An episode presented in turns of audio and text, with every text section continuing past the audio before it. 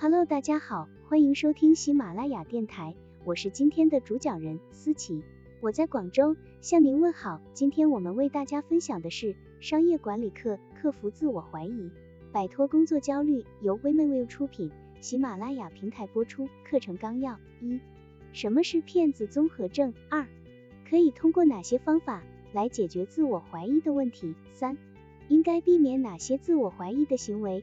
林迪是个律师，也是电影发烧友，攒了几年钱，准备了好久之后，他决定辞掉现在的工作，追寻自己的梦想，开一家独立电影院。林迪租了一个地方，买了投影设备，申请了营业许可，交了开店所需的所有费用，还雇了几名员工。万事开头难，但他干劲满满。不久之后，林迪小剧场正式开张营业。前几个月一晃而过，虽然林迪忙得连轴转，但票却总是卖不出去。精疲力尽的他心灰意冷，开始怀疑是否高估了自己的能力。开一家自己的小影院是林迪多年来的梦想，他终于梦想成真了。那么为什么他还是这么闷闷不乐？为什么他会担心别人发现他其实根本不懂自己在做什么？其实并不是只有林迪遇到过这种情况。研究人员发现。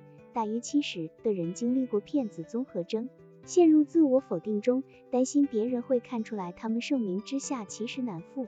但这并不意味着他们真的不了解自己的事业。许多企业的领导人都经历过自我怀疑，出现这种情况很正常，特别是创业起步阶段，有很多技巧可以帮助你克服自我怀疑。首先，罗列出你的优势，别对自己太苛刻。回想一下。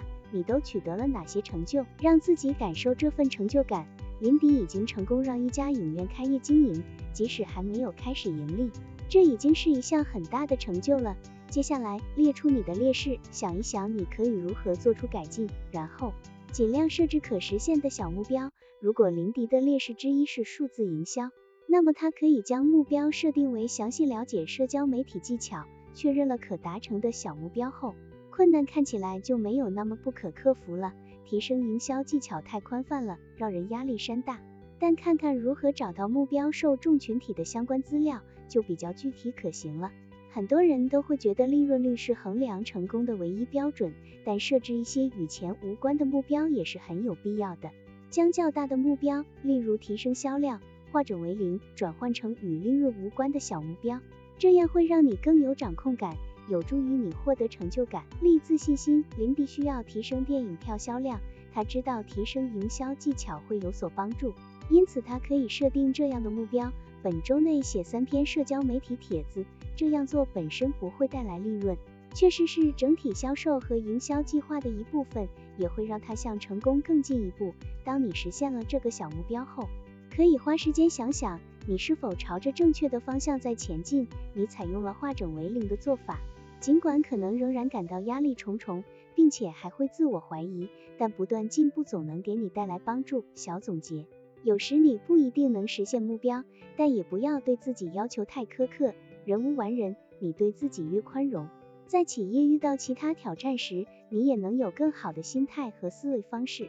好了，以上知识就是我们今天所分享的内容。如果你也觉得文章对你有所帮助，那么，请订阅本专辑，让我们偷偷的学习，一起进步吧。